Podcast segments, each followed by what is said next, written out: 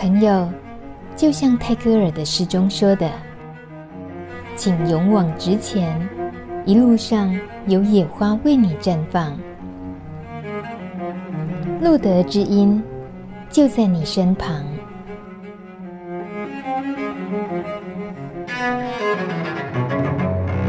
嗨，你好，我是大米，请多多指教。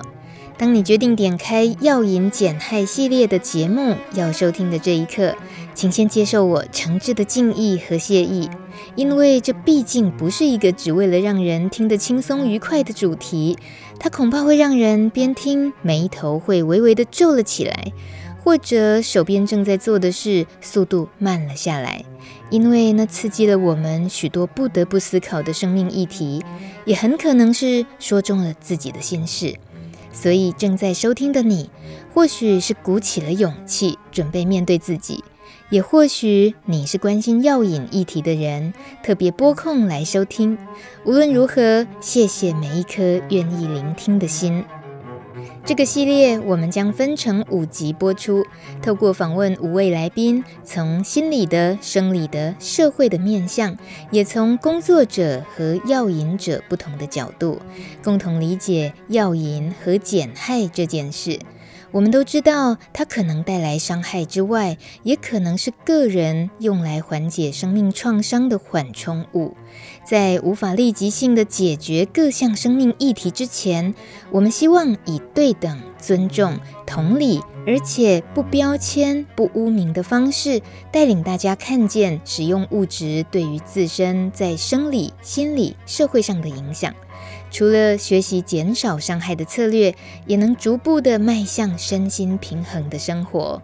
哎，不过这条路说真的超不容易走的。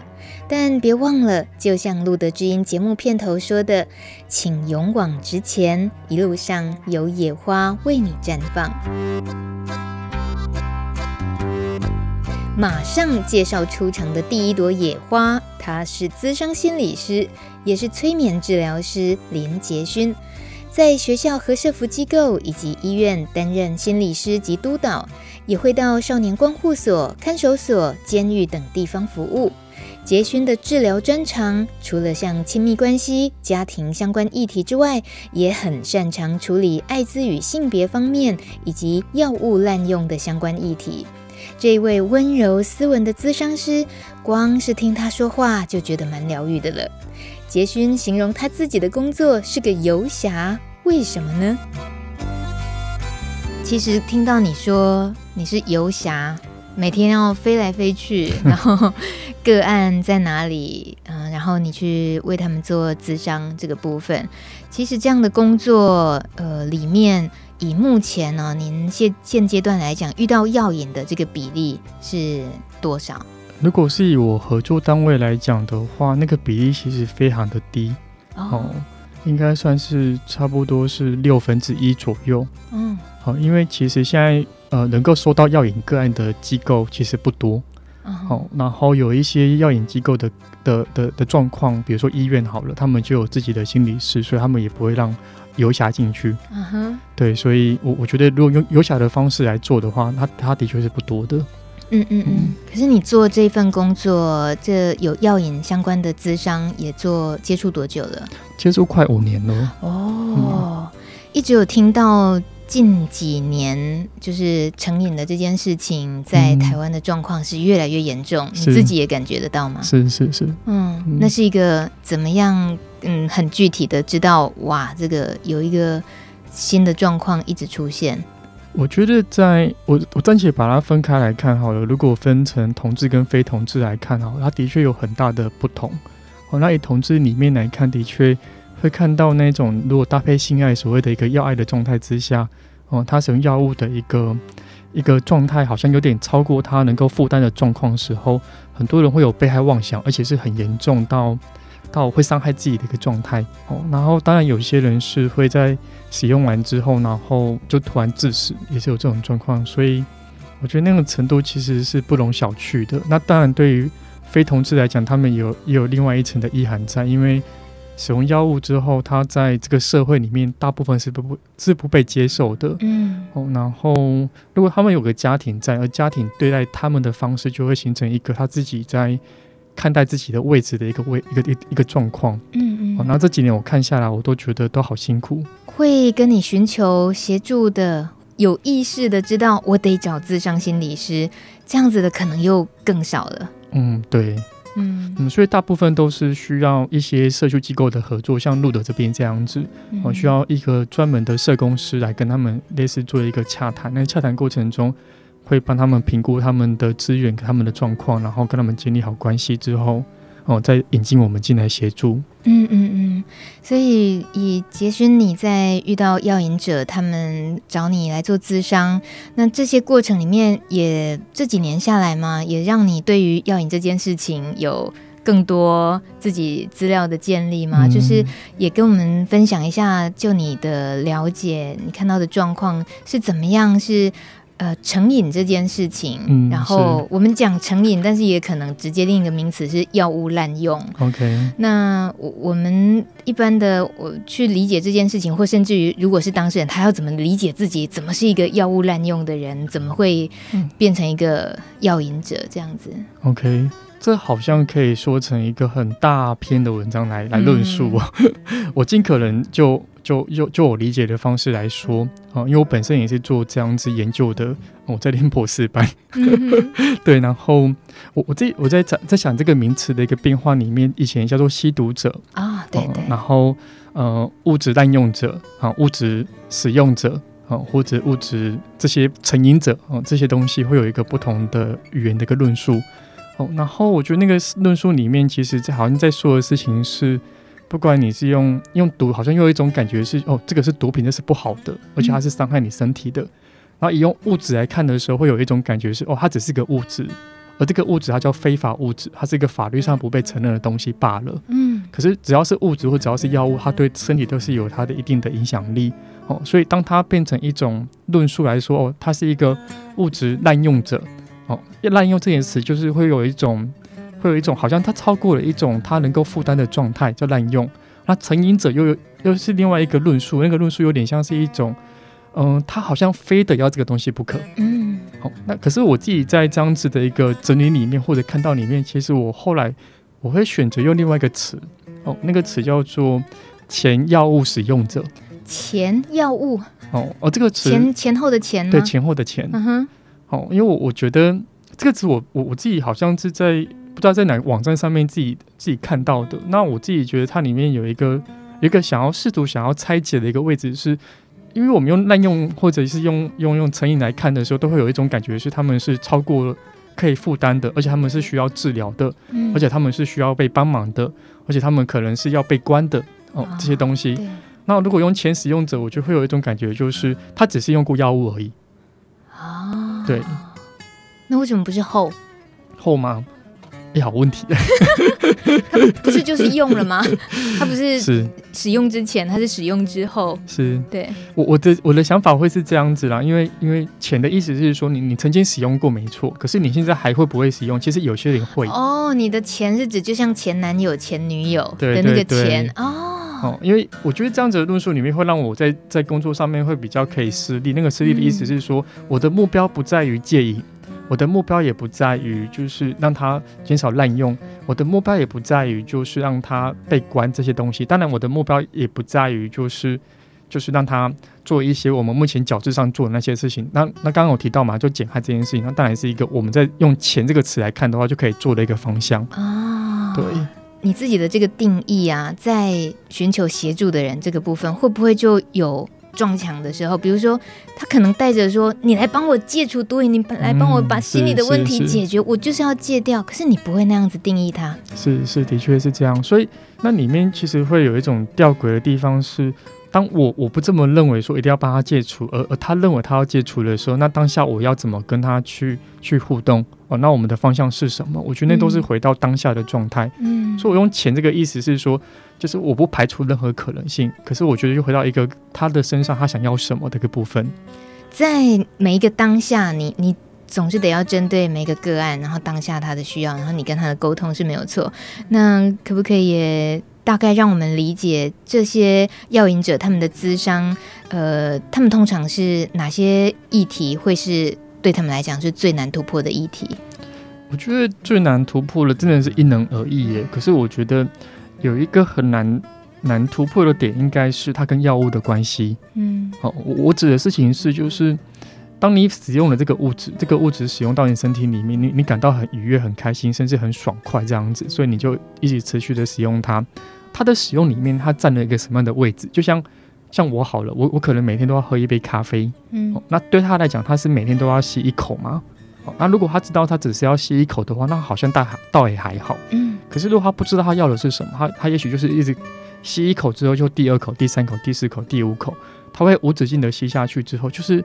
他跟他的关系的一种不稳定，我觉得那个是一个比较辛苦的地方。嗯、哦，那这个不稳定相对来反映的东西是，就是他跟人群间的一个状态会不会也是呈现类似的东西？就是他对人的关系，他不是那么的有方向性，或者是我我知道我要我要建立什么样的关系，而这样关系我要做些什么事情，他通常都不知道，嗯，所以会让他很混乱。嗯哼，这种混乱怎么可能那么容易被第三者能够？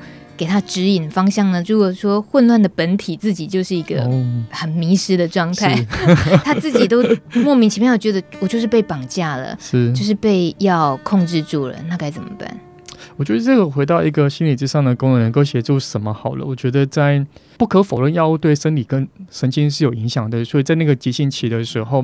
当药效刚发挥作用，跟刚退的时候，急性期的时候，心理智商的确做不来什么，嗯，因为你只能让他好好休息，让他慢慢的退掉这样子，嗯，可在他可以的情况之下，我们其实可以让他有一个空间，那空间就像这个地方一样，我们可以好好的，好像有一个心理准备，是我们就在这个空间，他要谈心，嗯，而你知道这个谈心里面有一个人是真真实实的，好好的跟你去去互动。而且好好的去听你说话，嗯、而且好好的去，就是不排斥你的任何的你说的任何的东西。嗯、我觉得那个好像有点像是一种很具体化的建立一种内在里面的小空间。嗯，好，所以我们每个人如果这个小空间是稳定的时候，它的混乱会慢慢的一种聚焦，然后慢慢看到自己到底怎么了。嗯哼嗯哼，你这样子分清楚了，就是生理的需求、心理的，然后个别分开，我们可以好好处理这样子。但我也嗯、知道有所谓心理也是可能成瘾，然后生理的成瘾，这个比较明显一点，我们怎么区别？嗯、我我我自己在。看这件事情的时候，好像比较没有用生理成瘾、心理成瘾，它比较像是一个生理依赖跟心理依赖的概念。依赖哦，是依赖。嗯，对。那那生理依赖的部分，其实在在在药物学里面，它的一个定义其实就是一种每个药物它都带给你一定的影响。好、嗯哦，那药物就会有一个戒断的状况，戒断就是你不吃的时候，你会感到不舒服的状态。好、哦，那安眠药会有戒断啊，当然所谓的那些。那些我们使用的那些物质、那些药物，它也会有阶段症状。所以当你有阶段症状的时候，你就会对这个药物更的更有一个依赖的状况。这样子，所以他讲的是这件事情。那心理依赖其实也是也是相同的概念，就是说有一些药物它会带给你一种你跟人靠得很近，嗯，好，你跟人靠得很近，好像那种没有界限的感觉，而且是我敢大声说自己，而且我跟他是在一起融在一起的感觉，那是这种心理上的一种感受。而而当这个人他如果使用药物之后，他他那种感受，当他区分不出那是药物带给他的还是他自己的时候，他就会依赖他，哦、他会想要回到那种状态去。哦，对，嗯哼哼哼，有点理解，一点点，真的有点太难了。不是，不会，不会，但就是。感觉上，即使我没有药瘾，我都觉得自己某程度也要懂这些东西。是，因为就像你刚刚举的例子，就活生生的，你就讲到了我咖啡这件事情。嗯、我们每个人生活里面多少都有一些成瘾的事情啊。哦，是啊，是啊。嗯，嗯我自己也是，就咖啡嘛，是，但没有喝很多啦，就一杯两杯这样。最近还有电动成瘾，电动电玩啦。对啊，我就会一直在走路的过程中打着电动，而且一直要刷关卡这样子。等一下，打电玩现在都已经叫做国家队，那个韩国人家多厉害什么的，没有人会说他们成瘾。他就是，那个，就是他生活的重心，他可以拼到很厉害的时候，嗯、然后成为佼佼者，赚大钱，或者是成为大家崇拜的偶像，嗯、不会有人说他成瘾。是，所以这个里面有趣的地方，当然是就是，如果他是一个，我们把物质这个换成毒品啊，他是一个吸毒的很厉害的吸毒者，他可不可以成为那个一个大师？他 会挂掉，对，所以他的确，他的确有他的一个限制在，但生理上的限制跟这个社会脉络上的限制啊。嗯哼，对，我觉得从杰勋你的嗯谈的方式，我我有得到一个提醒，就是我们大家也。呃，比较容易忽略的就是道德批判这件事情，是。包括对名称的定义，嗯，然后对成瘾，或者是说，呃，一个药瘾者他眼前的需求这些事情，你都是那个也不叫圆融或客气，而是真的就是客观的，嗯，客观的，没有那么多道德批判的主观的去感觉想要试图介入什么这样子，是。这是因为你的。身为智商心理师的训练使然，还是有其他的原因？呃，就是我们一般人有没有可能也应该要这么做，练习这么做？我觉得这是一个很好的问题了。我刚才也在反思我自己在这几年的一个成长或改变。我会说成长改变的原因，是因为我刚开始接的时候，我也不是这样看待这件事情的。嗯，好，因为我自己觉得接到最后面会发现，有很多人的状况其实。它不是你想象中的那样子而已。我指而已是说，比如说一个人用用的安非他命好了，然后他用的安非他命，然后整天胡思乱想，甚至有很多的那一种呃幻听的状况，然后一直说有人要来抓他，而且还在抠我的门。好、哦，有有很常有这样的个案过来。好、哦，那那在当下的时候，我们当然会在我们的建议模式里面，我们希望协助他做一些呃，比如说解毒剂啊、哦，比如说就是让他赶快喝点水，让他代谢掉。啊，比如说赶快让他吃个安眠药，都都赶快休息一下之类的。嗯。可是我后来发现一个东西是，就是好像在他们的世界里面，他们也试图在找一些他们世界的一种依归。嗯哼，哦，那个依归我说不上来，那个是什么？好像是一种我们都想开心，都想快乐。哦，那我觉得这边我也不是鼓励大家使用这些物品，可是我觉得有个东西是我我在乎的，就是。就是那些人的世界里面，他们的确也在也在寻找快乐中，而他们用的方式跟一跟跟没有使用药物的人来讲是不一样，这样子而已。嗯嗯。好，所以我觉得，如果我我我好好的去听他们那个世界里面他怎么找的，里面我比较能够好好的平心而论的去看待他们到底怎么了。嗯，我懂。只是说遇到了瘾这件事情，通常是当事人自己也不希望被控制住，一种连自己都控制不了的。嗯、大概我们理所当然都会觉得我，我我我想摆脱这件事情，或呃想要为自己好，想要找一点解决的办法。嗯、那如果是透过咨商心理师这边，其实他就是在心理方面的。离呃抽丝剥茧也好，就是你在帮忙听出他的一些、呃状况，给他协助之外，如果在透过咨商的情况，有可能是也有实际上能够帮助药瘾者减少对药物的依赖的这样子的协助吗？嗯，我我认为是有的，因为就是我刚刚提到的，就是。药瘾者，或者是刚刚说，呃，药物的前使用者这些人来讲，好了，我觉得如果他能够厘清他跟药物的关系的话，他会比较知道他怎么使用它，嗯，好，就不会落入刚刚说的失控的状态里面去。好，那那要怎么厘清呢？其实那里面掺杂更多的东西是在内在里面，他怎么了？好，那个怎么了？是说，因为药物所带来的东西是神经里神经传导物质里面的所谓的多巴胺跟。正肾上腺素跟血清素的一种扩充的一个状态，所以他感到很愉悦、很快乐。嗯，可是反问的问题是，就是他生活中不快乐、不开心吗？嗯哼，或者是他过去怎么了，让他现在不快乐、不开心？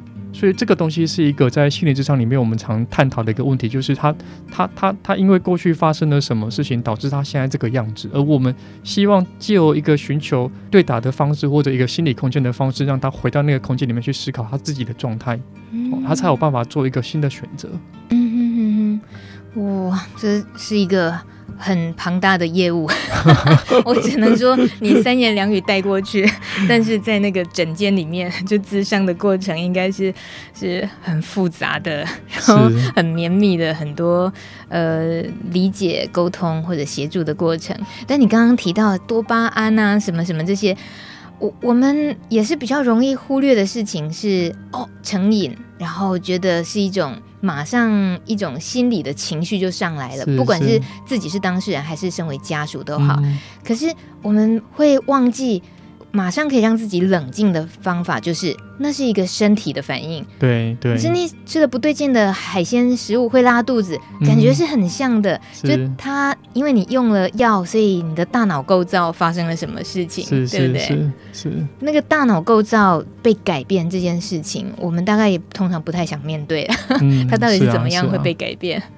其实好难三言两语的讲清楚哦，啊，不过我觉得可以看一下那个路德网站上面的关于烟嗨的一些资讯，上面有很多的介绍。嗯，那我我简单来说，就是一种，比如说你使用安非他命好了，它会让你的所谓的多巴胺，多巴胺它是一种让你感到很愉悦、很亢奋、很开心的一个神经传导物质，它会让你多巴胺的在脑在脑袋里面的状况。变得非常非常的多。嗯、有人是慢跑跑运动会有产生这个东西，是是是，或其他愉悦的事情。对对对，所以它好像是既有这个方式产生类似那样子的东西，所以很多人才会说，那是不是可以建立一个好的生活习惯，或者是好的一种一种互动方式，让它产生这些东西，那就好了。嗯哼，我我我认同这个论点嗯。可是我觉得在心理智商，我自己遇到了很多个案来讲，它其实还有更深的东西是没办法用这个方式来补足的。嗯哼，哦，没办法，对，就是没办法。所以我觉得真的回到那一种，我跟这个药物的关系，我要什么这个问题就好了。跟这个药物的关系，我要什么？嗯，这也回到我们这一次比较想聚焦在减害这件事情。对，呃，要什么？那如果能够自己真的理解这件事情，它确实就可以慢慢慢慢减少伤害，对不对？是是是。只是说要认清楚这件事情超不容易的哦。对啊。你透过帮助他们找到那个认识为什么需要要的这件事情，你的方法很多。是。我也觉得也可以请教一下，因为你。同时，咨商心理师之外，你是催眠治疗师，哦，是，还有梦工作者。怎么突然做做的这个 正襟危坐？是为什么？是是是。怎么样？催眠治疗师，这又是一个很厉害的职业耶。对啊，对啊，嗯，哦，自己也知道哈，嗯。我还蛮喜欢这个职业工作的。嗯、哦，喜欢的意思是喜欢把大家催眠。我我觉得在催眠的那个当下里面，好像自己也经历了一场一场旅程。对，而且那个旅程是很很立即乍现的。嗯哼，对，立即乍现。因为那个在催眠状态里面的一个，我们会试着带领对方到一个有画面的、有听觉的，甚至有触觉的一个感受里面去。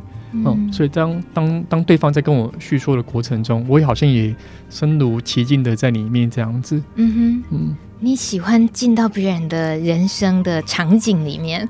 其实我们的职业好像就是这样子。对。你们一直在乱入别人的人生场景，我们是有经过他同意的。哦，对对对，不好意思，我不应该用乱入，太不礼貌了。那我想，可能今天因为是杰勋在这里一个这么多重的专长，那我们特别想听药引、艾滋这个，尤其是减害的议题的话，嗯、我想引用你曾经有一篇哦，你讲到艾滋药引者他们的处境，是对，你就很单纯的用处境。这两个字，你呃写了一一篇内容，然后让我们去理解那到底是一个什么样的处境。嗯嗯、呃，你里头当然有诉说这个可能是污名的，然后心理状态的，然后还有一个负面循环等等。嗯、最后，其实你提到一个我觉得很沉痛的东西是，你说那个负向循环如果没有被接纳，没有找到出路，没有寻求到解决的方式的话，它就是一种。循环就是这个人想要快乐，可是社会不允许，嗯，他继续只好用不允许的方式找快乐，而等于更不被接纳。是是是，就在这个回圈里面，嗯，我想我们今天所有人想要听这集节目，都是抱着我我们希望稍微让这个回圈稍微有个破口。有个能够解套的方式，是。不管我是就是药瘾者，嗯，还是我是他的家属，是。还是我就是一个社会上任何一个一份子，我想理解这个议题，有一天我们可能也可以做点什么。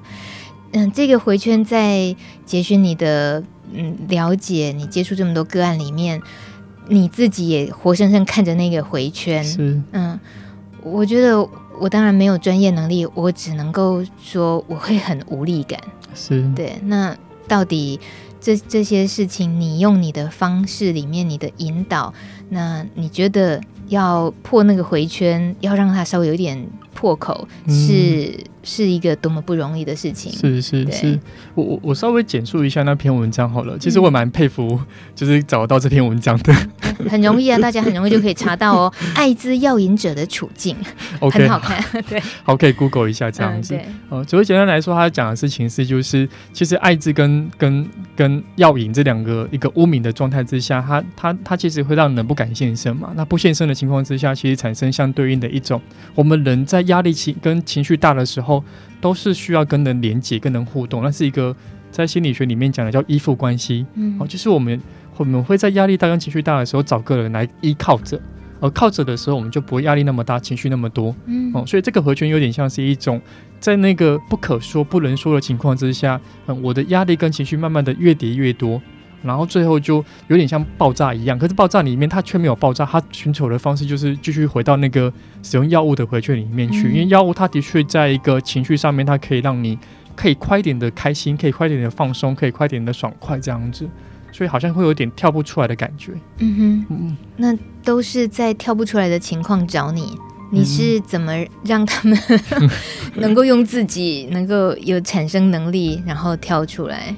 我觉得就是我刚刚提到的，就是那一种一开始就是真的要要让他知道说他现在药物对他的影响是什么，然后第二部分是他要清楚知道药物跟他的关系，他想要的是什么，然后再来事情是，其实很多人都需要去探索一个东西，是在你的一个从小到大的一个议题里面，包括情绪压力跟创伤，或者是跟家庭关系这些东西总加起来的一个状态里面，到底是怎么了？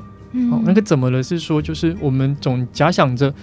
一个人没事不会去碰毒啊，嗯，哦，可是这个这个理论虽然很很很吊诡，不过某部分也是蛮真实的。就是有些人会会使用打篮球来让自己开心，可是有些人会使用打电动来让来让自己开心，可是他却选择了这个东西，哦，所以一定有他的一个内在的原因在，所以他怎么了？那个部分是我们需要去探索跟跟协助的。嗯，哦，嗯哼，你是不是也有设计一些相关的课程，像是？一级、二级、三级、四级毒品一些课程的设计，是在也就在帮助能够跳出来这件事情。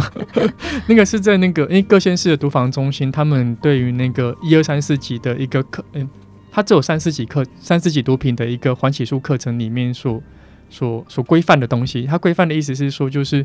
如果你这是三四级毒品的使用者这样子，然后被抓到，你就必须要被罚钱，不然就来上课，嗯、哦，类似这样子。那我我自己我自己有在某个地方带这样子的课程，那我的主轴就放在人际跟、嗯、跟情绪上面，这样。主轴就是人际议题还有情绪管理是吗？是是是。为什么你特别在意这两件事？因为我觉得说。我觉得那个、那个、那个关系啊，一开始关系如果没有建立好的时候，其实是没有办法探索更更深的原生议题。原生议题可能是刚刚讲的家庭议题啊，可能是过去发生了什么样的创伤。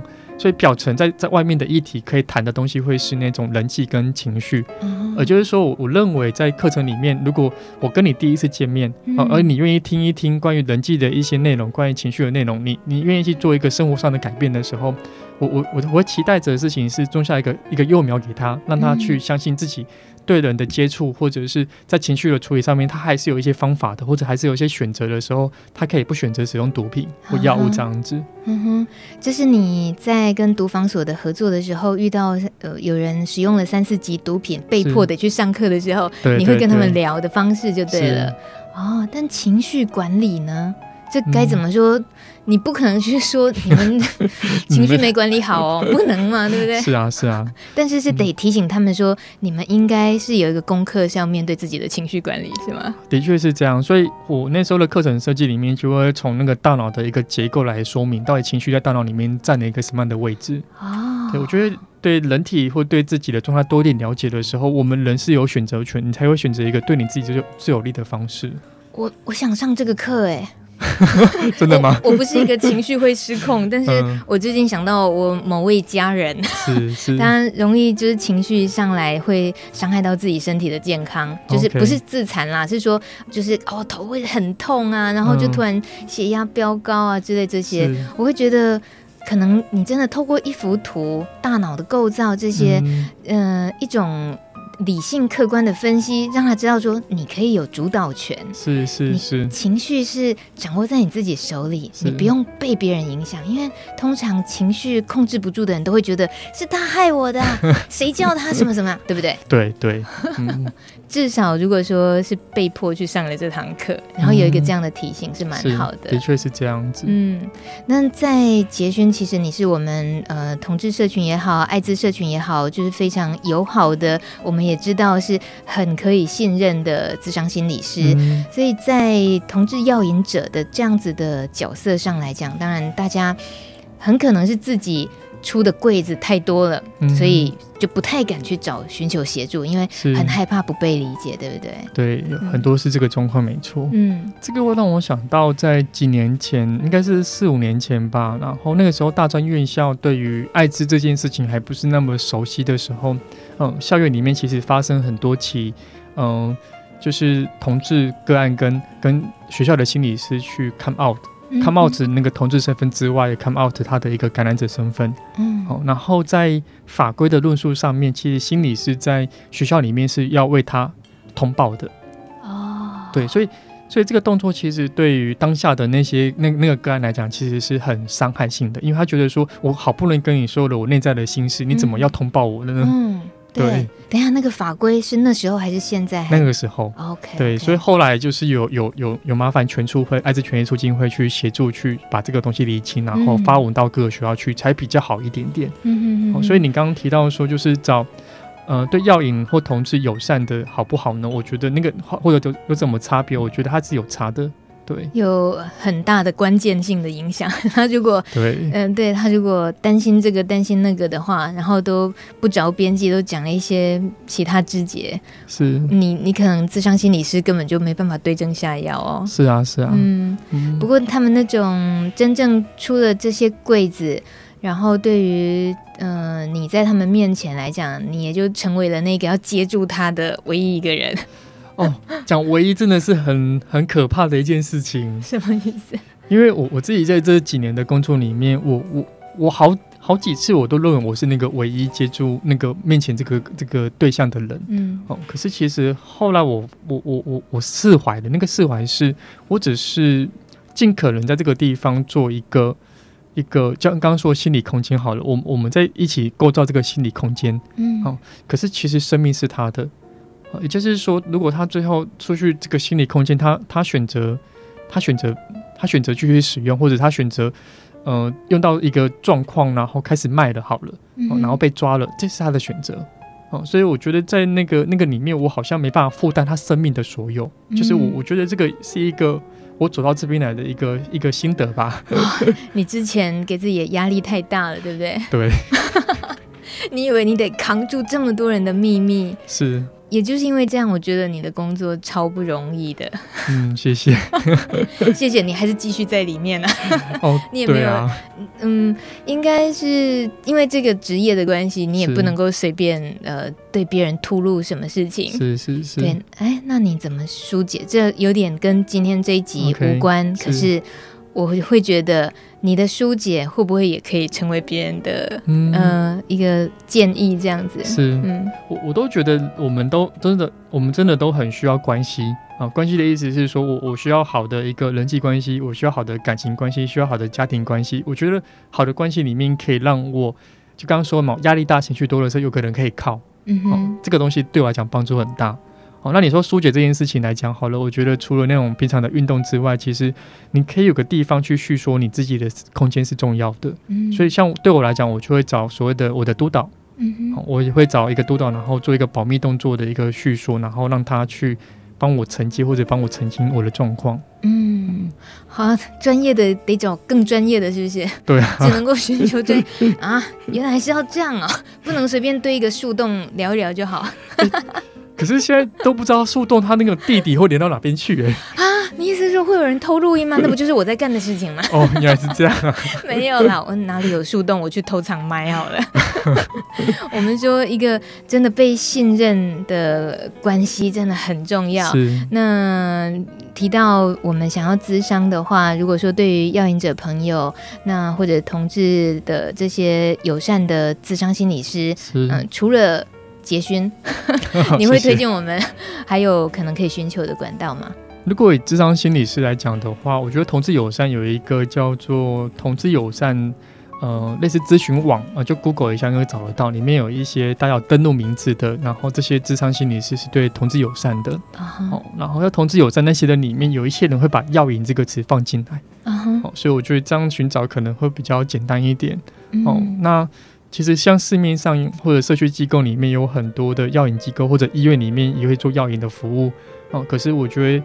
有些时候真的蛮冒险的，那个冒险是说你你有点不知道那个机构的对这个药引的状况的评价，嗯、哦，处理方式、对待方式这些东西，嗯嗯，哦，所以我觉得可以就是真的要小心一点。嗯你在告诉药瘾者要找 找智商也是要自己做点功课，对，要小心一点。这个小心的，呃，更具体的来说，它是有可能会有什么比较不好的状况是什么吗？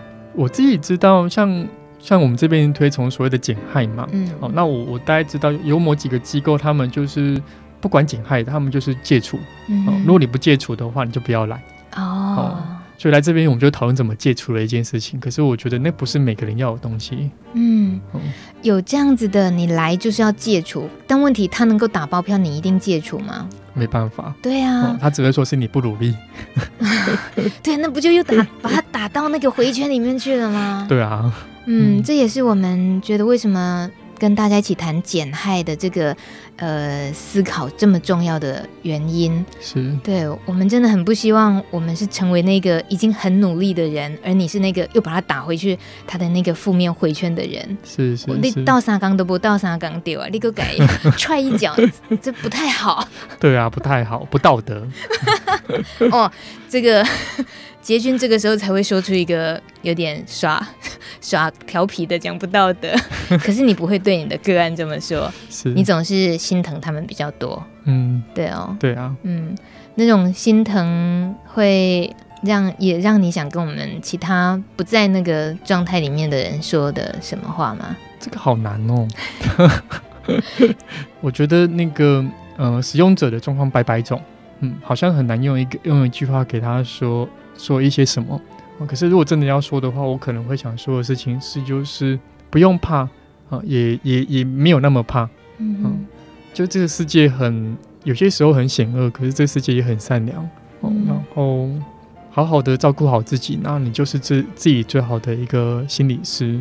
那如果真的不行的话，再来寻求像我们这种督导，自己把自己升级了。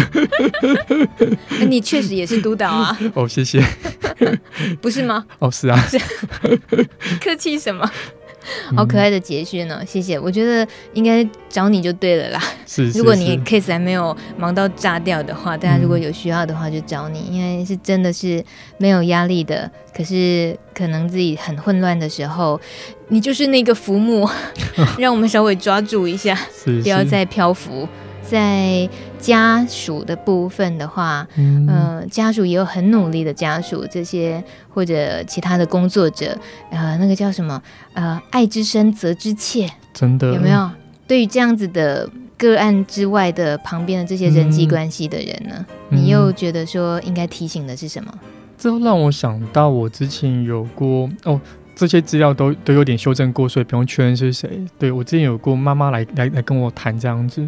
哦，然后她也是一样，就是很担心，很担心，说他用了不同的方式在所谓的监控监控孩子的状况。嗯，哦，那我我自己都觉得，就是我刚刚提到了那个不要怕，那我也想跟这些家人或者是伴侣或者是朋友讲说，就是也真的不用太担心，哦，就是好好的了解这个是什么，哦，然后好好的陪伴他们，然后好好的跟他们确认他们到底要的是什么，哦，这样就好了。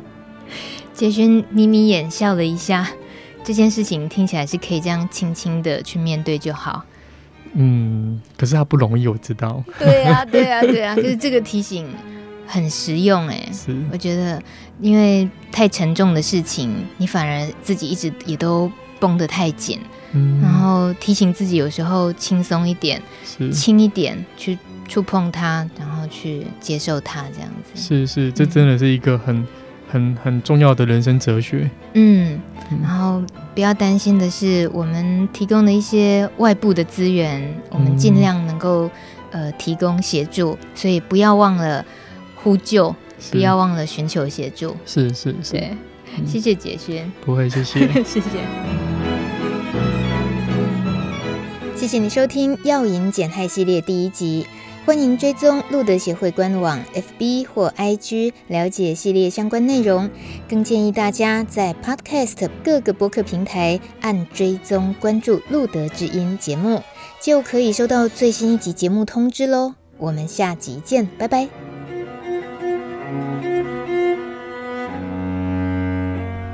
本节目由路德协会制作播出。